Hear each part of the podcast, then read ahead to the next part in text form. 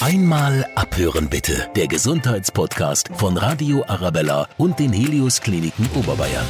Liebeskummer, ein wirklich fürchterliches Gefühl, das jeder kennt. Ich natürlich auch. Wenn ich mich daran erinnere, das hat sich angefühlt, als würde mir wirklich das Herz brechen. Kein Wunder, dass so viele Songs davon handeln. It's a Heartache von Bonnie Tyler oder Heartbreak Century von Sunrise Avenue oder auch I Never Break Your Heart von den Backstreet Boys. Aber kann das denn wirklich passieren, dass ein Herz aus Kummer bricht? Was ist dran am mysteriösen Broken Heart Syndrom? Schlagen Frauenherzen anders als die der Männer? Und was, wenn das Herz nicht mehr richtig schlägt? Alles heute in unserer neuen Folge. Herz außer Takt. Ich bin Steffi Schaller und ich freue mich, dass ihr wieder mit dabei seid. Und über meinen heutigen Interviewpartner, Dr. Bernhard Witzenbichler, Chefarzt für Kardiologie und Pneumologie des Helios Amper Klinikums in Dachau. Herr Dr. Witzenbichler, vielen herzlichen Dank, dass Sie sich heute die Zeit für uns nehmen. Sehr gerne. Kann denn tatsächlich das Herz wirklich brechen? Ja, zunächst mal möchte ich mal äh, die Zuverlässigkeit unseres Herzens in den Vordergrund stellen. Unser Herz arbeitet ja in der Regel extrem zuverlässig ohne sich bemerkbar zu machen. Also wir sollten uns bewusst sein, dass es an einem Tag wie heute ungefähr 100.000 Mal geschlagen hat. Das macht bei einem ganzen Leben äh, mit 80 Jahren ungefähr drei Milliarden Schläge. Und das ist ja schon eine extrem faszinierende Leistung. Ja. Nun ist Liebeskummer ja zunächst mal etwas ausgesprochen Unangenehmes und, und äh, Störendes. Das heißt, es führt zur Ausschüttung von Stresshormonen, Katecholamin, wie wir sagen. Und das bedingt beschleunigten Puls und einen stärkeren Herzschlag. Das empfinden wir in der Regel als unangenehm. Ähm, ich darf vielleicht noch äh, dazu sagen, es gibt ja auch die Situation, dass man verliebt ist und man auch Herzklopfen hat. Mhm. Und hier wird eigentlich genau das gleiche als angenehm empfunden. Das ist ganz interessant. Aber da kommen eben noch andere Botenstoffe dazu. Das sind das Dopamin und die Endorphine, die dann diese Empfindung als angenehm erscheinen lassen. Nun aber zurück zum Liebeskummer. Nach allem, was wir wissen, ist zwar Liebeskummer extrem unangenehm und mit Sicherheit sehr, sehr störend. Wer hat es noch nicht erlebt? Aber es wird langfristig in der Regel von einigen wenigen Ausnahmesituationen abgesehen keinen bleibenden Schaden hinterlassen. Jetzt gibt es ja tatsächlich einen medizinischen Fachbegriff, der nennt sich äh, Broken Heart Syndrome. Was steckt da dahinter, hinter diesem, dieser Diagnose? Das Broken Heart Syndrom ist tatsächlich ein schweres Krankheitsbild. Ja. Es ist ein akutes Krankheitsbild, was selten ist, aber durchaus vorkommt und interessanterweise betrifft es 90, 95 Prozent nur Frauen. Mhm. Ich habe es in meiner beruflichen Laufbahn eigentlich bei einem einzigen Mann gesehen, wo ich sagen würde, okay, das ist ein Broken Heart Syndrom und alles andere waren Frauen. Das ist sehr, sehr faszinierend. Mhm. Das ist über Jahrhunderte schon bekannt, aber wissenschaftlich untersucht ist das Phänomen eigentlich erst seit wenigen Jahrzehnten, seit ungefähr 30 Jahren. Er wurde zunächst in Japan beschrieben mit einem anderen Namen, mit sogenannte Takotsubo-Kardiomyopathie. Dieser japanische Name kommt äh, daher, dass äh, Japaner mit bestimmten Tongefäßen Tintenfische fangen. Und die Form dieses Tongefäß ähnelt der Form des Herzens in dem Akutzustand des Broken Heart Syndroms. Das ist eigentlich sehr interessant. Weil Sie gesagt haben, es ist wirklich ein ernsthaftes Krankheitsbild. Wie äußert sich das denn? Und ist dann da tatsächlich immer ein, ein gebrochenes Herz die Ursache? Also kann man dann auch immer sagen, diese Frau, also vor allem 90, 95 Prozent der Frauen, hat dann tatsächlich was erlebt, wie einen Liebeskummer, eine Trennung etc. Oder ist das gar nicht immer der, der Fall? Typischerweise ist das Broken Heart Syndrom mit einem schwerwiegenden emotionalen Erlebnis verbunden.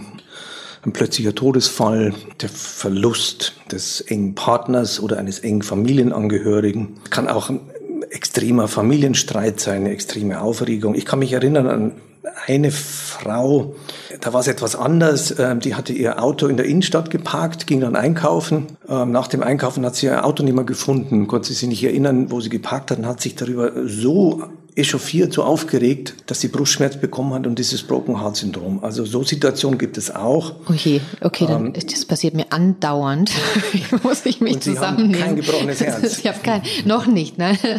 Okay, dann muss ich aber schauen, dass ich mich da ein bisschen runterbringe in solchen Situationen. Okay, und wie genau äußert sich das denn dann? Also wie fühlt man sich denn dann? Die betroffenen Patientinnen haben Symptome, die tatsächlich vergleichbar sind mit einem klassischen Herzinfarkt. Enge in der Brust, Schmerzen in der Brust, Brennen in der Brust, assoziiert mit Luftnot in der Regel, mit Schwierigkeit zu atmen. Wir sehen EKG-Veränderungen, wir sehen Veränderungen der Blutmarker. Das mhm. heißt, man kann im ersten Moment die beiden Krankheitsbilder gar nicht auseinanderhalten, so dass man eigentlich praktisch immer auch eine Herzkatheteruntersuchung machen muss. Mhm. Beim Broken Heart Syndrom typischerweise sind die Blutgefäße in Ordnung. Wir sehen aber, wenn wir Kontrastmittel in die linke Hauptkammer geben, genau dieses Erscheinungsbild, wie ich es anfangs erwähnt habe, eines japanischen Tongefäßes, wenn man so will. Ich würde das mal so vergleichen wie, stellen Sie sich einen Luftballon vor. Mhm. Und wenn Sie einen halb aufgeblasenen Luftballon auf der einen Seite zusammenknautschen, dann beult sich auf der anderen Seite aus. Mhm. Und genauso sieht das Herz in dem Moment aus. Aber man weiß tatsächlich nicht genau, warum das so ist. Habe ich das richtig rausgehört? Es gibt schon Erklärungsansätze. Zum einen ist es mit Sicherheit ein Überschuss an Stresshormon, an Katecholamin. Mhm. Das führt messbar, nachweisbar, das wissen wir, zu einer Druckerhöhung im Herzen selber sodass das Herz sozusagen an der schwächsten Stelle, in der Regel die Herzspitze, sich ausbeult.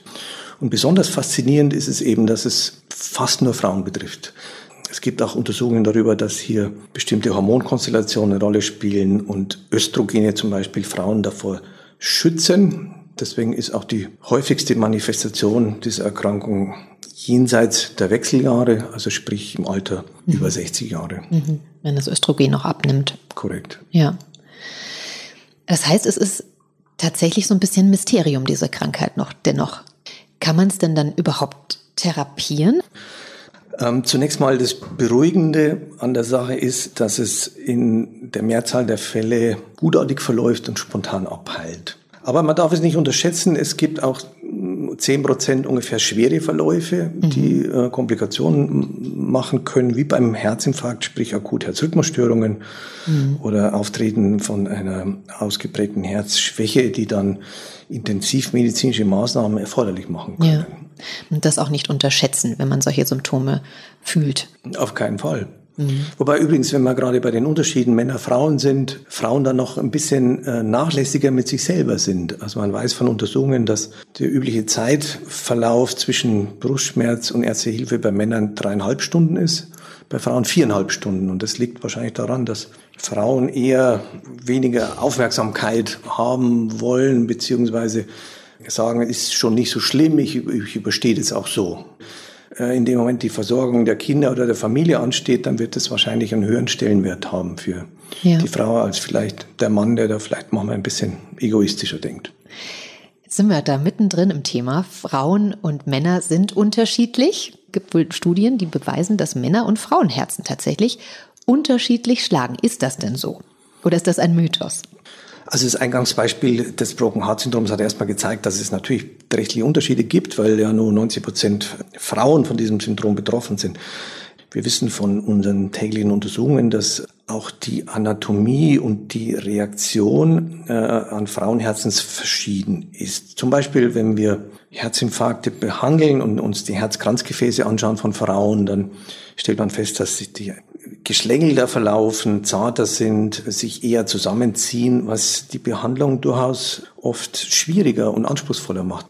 Mhm. Aber auch an ähm, Herzrhythmusstörungen wissen wir, dass es Unterschiede gibt äh, zwischen Männern und Frauen. Frauen zum Beispiel haben im jüngeren Alter andere Herzrhythmusstörungen wie Männer. Das betrifft regelmäßige Herzrhythmusstörungen, das betrifft äh, in höherem Alter dann vor allem das sogenannte Vorhofflimmern was äh, Frauen zwar seltener haben wie Männer, aber öfters deutlich stärker und unangenehmer wahrnehmen wie Männer.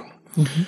Ähm, und in dem Zusammenhang ist auch das Schlaganfallrisiko bei Frauen mit Vorflimmern höher wie bei Männern, ohne dass man genau weiß, woran das liegen könnte. Mhm. Aber es ist jetzt nicht so, dass das Herz der Frau ähm, einen Takt schneller schlägt als das äh, des Mannes beispielsweise?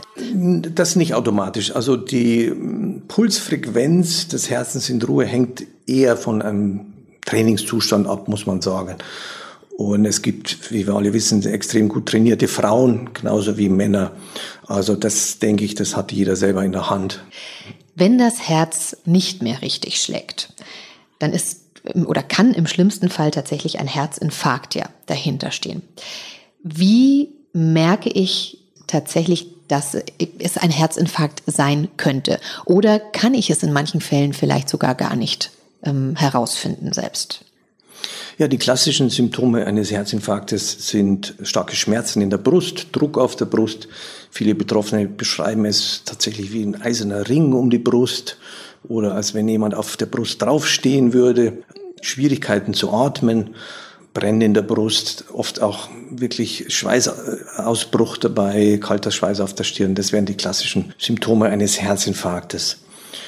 Zurückzukommen auf die Geschlechterunterschiede ist es bei Frauen tatsächlich öfter mal etwas schwieriger. Die Symptome sind nicht ganz so eindeutig häufig. Äh, die Frauen berichten oft Beschwerden im Oberbauch, äh, die man vielleicht mit der Gastritis verwechseln könnte. Mhm. Oft assoziiert mit Übelkeit und Erbrechen, so dass man da schon auch mal einen Herzinfarkt übersehen kann. Umso wichtiger ist es zu wissen, dass es Unterschiede gibt zwischen Mann und Frau in den Symptomen. Das ist das eine, was mir wichtig ist. Und ein zweiter Punkt, der mir sehr, sehr wichtig ist, wäre der Diabetiker, der Zuckerkranke hat nicht nur Probleme mit seinen Blutgefäßen, sondern er hat auch Veränderungen an seinen Nerven. Das führt zu Veränderungen des Schmerzempfindens und er hat dann nicht diese klassischen Schmerzen des Herzinfarktes. Mhm. Und das ist der Grund, warum gerade Diabetiker oft sehr, sehr verzögert, oft nach drei, vier Tagen erst in die Klinik kommen, obwohl sie schon davor einen Herzinfarkt hatten.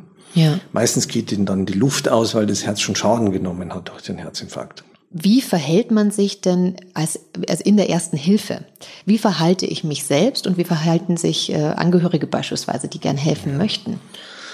Äh, zunächst mal muss man sagen, können Sie nicht sehr viel machen selber. Ähm, ich würde erstmal etwas beruhigend einwirken auf den Betroffenen. Ich würde, wenn die Symptome sehr, sehr eindeutig sind, tatsächlich, wenn man im Haushalt Aspirin hat, mal eine Tablette Aspirin geben äh, mhm. zur Durchblutungsförderung. Das ist das Gleiche, was der Notarzt dann auch macht. Ansonsten muss ich den Betroffenen beobachten, dass er ansprechbar bleibt und ansprechbar ist und dann auf das Eintreffen des Notarztes warten. Wenn er sozusagen ja. Die Augen verdreht und zu atmen aufhört, dann haben wir natürlich einen akuten Notfall, dann haben wir die Situation eines ja plötzlichen Herztodes, muss man sagen, und in dem Fall sollten auch Laien aktiv werden. Was tue ich da? Also ich habe tatsächlich, mein Erste-Hilfe-Kurs ist schon ein bisschen länger her, muss ich gestehen. Ich glaube zum Führerschein. Und ich hatte letztes Jahr tatsächlich in Pandemiezeiten beim Spazierengehen ein Erlebnis mit einer älteren Dame, die vor uns kollabiert ist also sie war schon ansprechbar, sie konnte sich aber nicht mehr wirklich deutlich artikulieren. Sie haben wir dann in die, in die sichere, stabile Seitenlage gebracht. Das war so ungefähr das noch, was ich wusste. Dann kam der Notarzt aber relativ schnell, nach guten zehn Minuten. Und dann habe ich aber gemerkt, ich hab, wir haben ihr gut zugeredet, wir haben ihr Mut gemacht, ich habe sie in eine Decke gehüllt, weil es noch relativ kalt war. Und als der Notarzt aber kam, habe ich richtig gemerkt, irgendwie ist so, dass das Leben aus ihr gewichen, glaube ich. Ich weiß es tatsächlich bis heute nicht, ob die Dame gestorben ist, weil ich durfte es nicht wissen.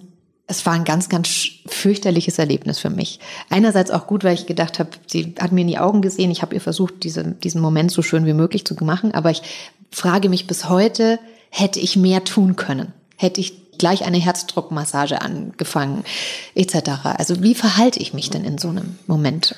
Also zunächst mal glaube ich, kann ich Sie beruhigen, Sie haben sich vollkommen korrekt verhalten, eigentlich vorbildlich verhalten, kann man sagen. Ähm, entscheidend ist, ähm, ob der Betroffene A bei Bewusstsein ist, B noch atmet und einen Kreislauf hat.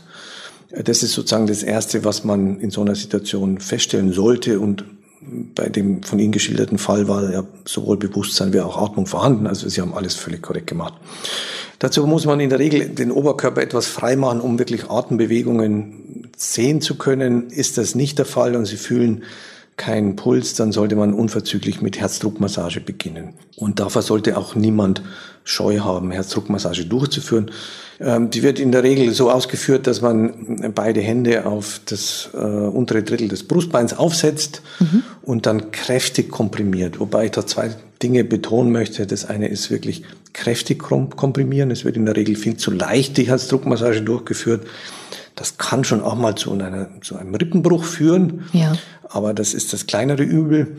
Und das Zweite ist, dass es nicht genügend schnell durchgeführt wird. Und da gibt es eine leichte Merkregel. Es gibt diesen Song von den Bee Gees, Staying Alive, den kennt eigentlich fast jeder, deswegen Ja. wird das mal als Beispiel genannt. Der hat einen relativ forschen Rhythmus und genau in diesem Rhythmus sollte man diese Komp Komprimierungen durchführen.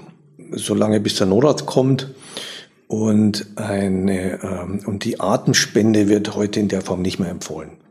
Okay, also gar nicht Nase zuhalten und Das müssen Sie nicht machen. Sie können das Ja. machen, aber es ist wichtiger, anhaltend kräftig zu komprimieren, um den Ja. Kreislauf aufrechtzuerhalten. okay. Vielleicht eins noch, wenn Sie jetzt an einem Ort sind, an einem öffentlichen Ort, das sind U-Bahnhöfen, Freizeit, äh, Sportanlagen, es sind heute die sogenannten halbautomatischen Defibrillatoren angebracht. Ja, genau, danach hätte ich, ihn, hätte ich Sie auch gefragt, soll ich so einen verwenden oder dann doch lieber die Herzdruckmassage selbst machen? Da sollte man auf gar gar keinen Fall auch keine Scheu davor haben, weil diese Geräte eigentlich Ihnen alles sagen, was Sie machen müssen. Sprich, Sie nehmen das Gerät aus der Halterung, schalten es an und es spricht sofort mit Ihnen, sagt Ihnen, was Sie machen müssen, dass Sie die beiden Klebeelektroden, die dabei sind, dann anbringen, eine vorne an der Brust, eine möglichst weit hinten am Rücken und das Gerät analysiert dann vollkommen selber, äh, was für ein Herzrhythmus vorliegt und ob es Sinn macht, einen Schock abzugeben und sagt ihm dann auch, dass er jetzt einen Schock abgeben wird. Das heißt, Sie müssen da aktiv gar nichts entscheiden. Wichtig ist, dass Sie das Gerät anbringen. Okay, also ich glaube, ich hätte tatsächlich Angst gehabt, dass ich da viel mehr kaputt mache oder mit Halbwissen aus Arztserien. So alle weg und dann, ähm, ne? Wie effektiv ist denn so ein Defibrillator? Wie, also ich spreche jetzt gerade, weil ich gerade äh, dran denke an die Arztserien. Das ist ja in jeder Folge kommt ja mindestens ein Patient äh, ne, in Hollywood rein, den man wiederbeleben muss mit dem, dem Defibrillator. Funktioniert das denn auch so häufig, wie es denn dann äh, Hollywood uns suggerieren möchte? Und ähm, ist es tatsächlich so, dass vorher die Linie ganz Ne, dass man die Flach. Herzlinie Nulllinie. vorher, die Nulllinie Die sieht Nulllinie. und dann ist plötzlich wieder ein Herzschlag da. Ja, beim Sch- Schockabgeben von Defibrillatoren ist es ja eher so, dass man Kammerflimmern defibrilliert. Das heißt, man hat dann tatsächlich noch feine, sichtbare Ausschläge und da ist auch der Erfolg am höchsten. Wenn mal eine Nulllinie da ist, keinerlei Herzaktivität, dann ist auch die Aussichtswahrscheinlichkeit sehr gering. Aber wie gesagt, so ein Halbautomat erkennt es tatsächlich selber und trifft daraufhin die Entscheidung. Es ist sicher nicht ganz so idealisiert wie in den Arzt- oder in den Krankenhausserien. Auch dazu gab es übrigens mal Untersuchungen, da haben sich Leute sämtliche äh, Episoden angeschaut und analysiert, äh, wie oft das erfolgreich war. Und das war grundsätzlich immer erfolgreich. So ist es natürlich nicht im richtigen Leben. Aber es ist eine wirksame und im Zweifelsfall wirklich lebensrettende Maßnahme. Ich kenne unzählige Fälle, die durch eine erfolgreiche Defibrillation äh, folgenlos überlebt haben, mit der Betonung auf folgenlos, ohne wirklich jetzt Gehirnschäden, was ja immer die größte Sorge ist beim Herzstillstand. Ich erinnere mich an einen Einsatz, das war mal in so einem Tennispark, da ist einer beim Tennisspielen umgefallen. Der Betroffene hatte Kammerflimmern, wir haben defibrilliert, weiter reanimiert und hat es schadenlos überstanden. Und das ist schon eine feine Sache. Ja, da bekomme ich immer gleich Gänsehaut. Das, wie fühlt man sich da so als Held? Ach, äh, sag mal, während des Einsatzes muss man die Emotionen ausblenden, das auf jeden Fall. Ja. Ähm, es gibt Einsätze, die einen emotional schon einerseits sehr belasten, es gibt aber auch Einsätze, die einen extrem motivieren, wie der gerade geschilderte. Ähm, das holt dann aber in der Regel dann erst später ein. Ja. Aber toll auch, dass, dass es solche Erlebnisse auch gibt. Ja, und äh, deswegen macht mir ja die Kardiologie besonders Spaß. Ist das gleiche mit der Herzinfarkttherapie. Der Patient hat Brustschmerz, Schmerzen, ihm geht's schlecht, er hat oft große Angst. Die Patienten sind sehr introvertiert, sehr in sich gekehrt. Und wenn der dann auf dem Kathetertisch ist und wir das Gefäß wieder aufmachen, ist er innerhalb von fünf Minuten beschwerdefrei und er schaut und sagt, jetzt könnte ich eigentlich wieder heimgehen. Da muss ich tatsächlich auch gerade an eine der Krankenhausserien denken. Die, die Kardiologen beschreiben das immer als ein unfassbares, tolles Gefühl, ein Herz in Händen zu halten. Wie war das für Sie das erste Mal, wenn man ein Herz operiert? Jetzt möchte ich natürlich nicht meine Kompetenzen überschreiten. Ich bin harmloser Kardiologe. Das heißt, wir nähern uns dem Herzen mit Herzkatheter-Eingriffen und wir unterscheiden uns von dem Herzchirurgen, der tatsächlich einen Patienten Stimmt, aufschneidet. Und äh, natürlich äh, habe ich Operationen beigewohnt und auch äh, so ein schlagendes Herz mal fühlen können. Ähm, faszinierend ist es, weil das ist unmittelbar Leben, was man da sieht. Ja, ja, ja das glaube ich. Ein absolut spannender Beruf. Es gibt tatsächlich ja kaum ein Organ, um das sich so viele Mythen ranken. Aber welche Mythen sind wahr und welche sind es nicht? Zum Beispiel sind die Sportlerherzen wirklich größer als die der nicht trainierten Menschen. Ähm, Sportlerherzen sollte man nur bezeichnen äh, von Menschen, die wirklich Hochleistungssport machen. Also wenn man jetzt sagen wir, Freizeitsport macht oder dreimal die Woche Tennis spielen, dann wird man kein Sportlerherz entwickeln. Aber bei diesen Hochleistungssportlern muss das Herz mehr Leistung bringen und das schafft es dadurch, dass es sich tatsächlich vergrößert, um mehr Blut auswerfen zu können. Und um diese Kraft aufzubringen, wird auch der, der Herzmuskel dann kräftiger und nimmt zu. Extrem vergrößerte Herzen, auch bei Sportlern, sind aber immer krankhaft. Aber Mythos ist tatsächlich äh, es ist wahr. wahr. Ja. Durch Schreck kann das Herz stehen bleiben. Ist das so? Wir empfinden das so bei Schreck, dass es sozusagen einmal aussetzt und dann mit einem kräftigen Schlag wieder einsetzt. Genauso ist es auch. Das ist die klassische Schreckreaktion bei Stresshormonen, ist aber völlig harmlos und dadurch ist noch kein Herz stehen geblieben. Beim Niesen setzt das Herz aus. Stimmt das? Das kann mal einen Extraschlag machen durch den intrathorakalen Druck, durch dieses Pressen beim Niesen, ist aber auch vollkommen harmlos. Rotwein und Schokolade, das ist ja so der Mythos schlechthin. Ist das denn so? Ist Rotwein toll fürs Herz und Schokolade? Zum ähm, Rotwein kann man sagen, es gibt Untersuchungen, dass kleine Mengen, und kleine heißt wirklich für einen Mann ein Viertel Liter Wein, für die Frau ein Achtel Liter Wein ähm, am Tag, dass es gewisse positive Effekte haben kann auf das Herz.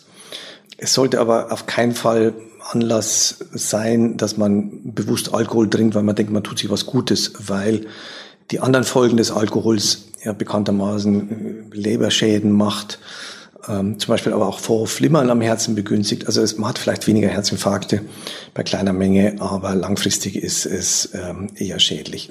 Schokolade, da muss man auch wissen, ähm, das gilt nur für Schokoladen mit wirklich hohem Kakaogehalt, also 70 Prozent oder drüber. Das ist dann schon eine Menge. Man sollte auf keinen Fall extra Schokolade essen, weil man denkt, man tut dem Herz was Gutes. Weil wenn man es mal umrechnet, wenn Sie jeden Tag eine Tafel Schokolade extra essen zu Ihrer normalen Ernährung, dann mhm. haben Sie nach zwei Wochen ein Kilo zugenommen. Das, das ist verlässlich.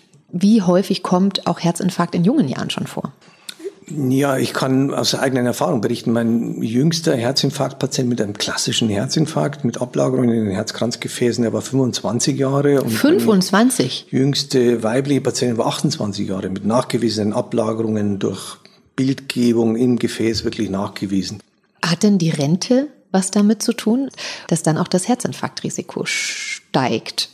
Es gibt ja gute Untersuchungen, das ist tatsächlich so. Das ist ein sehr, sehr gefährliches Alter, Rentenende. Wobei man auf der anderen Seite auch ähm, sagen muss, dass natürlich das häufigste Herzinfarktalter ist jenseits von 65 Jahren, 65 bis 75. Das fällt natürlich in diesen Bereich rein. Aber es gibt auch diesen Begriff des Rentnerstresses. Also es scheint für unseren Kreislauf am besten zu sein, wenn wir ein sehr geordnetes, geregeltes Leben führen. Und das ist in der Regel gegeben, wenn wir der, im Arbeitsleben stehen. Wir stehen regelmäßig auf, wir schlafen äh, geregelt. Ähm, und das fällt plötzlich weg mit dem Eintreten des Rentenalters. Ähm, das führt natürlich auch zu einer Identitätskonflikten und zu einer Form von Stress, was man dann diesen Rentnerstress bezeichnet. Ähm, und das scheint für manche doch so ausgeprägt zu sein, dass sie einen Herzinfarkt entwickeln können. Was hilft uns denn dann tatsächlich, um langfristig abschließend ein, ein gesundes Herz zu behalten? Ja, wenn Sie mich nach drei goldenen Regeln fragen würden, dann möglichst viel körperliche Aktivität, möglichst viel sportliche Aktivität, Ausdauertraining. Der zweite Punkt ist ein gesunder Lebensstil. Was meine ich damit? Neben dem Sport äh, möglichst mediterrane Ernährung nicht rauchen. Und als dritter Punkt würde ich sagen, entspannt bleiben, weil wenn Sie entspannt sind, dann fühlt sich Ihr Herz auch wohl. Das ist ein sehr schönes Schlusswort gewesen. Ich bedanke mich ganz, ganz herzlich bei Ihnen, dass Sie sich die Zeit für uns genommen haben. Ja, sehr gerne. Und auch bei euch möchte ich mich herzlich bedanken, dass ihr wieder mit dabei wart, dass ihr wieder einmal abgehört habt. Unsere nächste Folge gibt es wie immer in zwei Wochen. Dann widmen wir uns mal einem Tabuthema, das viele Frauen schier in den Wahnsinn treibt. Endometriose. Was da genau dahinter steckt, alles in zwei Wochen. Bis dahin, alles Liebe und bleibt gesund. Einmal abhören bitte. Der Gesundheitspodcast von Radio Arabella und den Helios Kliniken Oberbayern auf radioarabella.de und überall, wo es Podcasts gibt.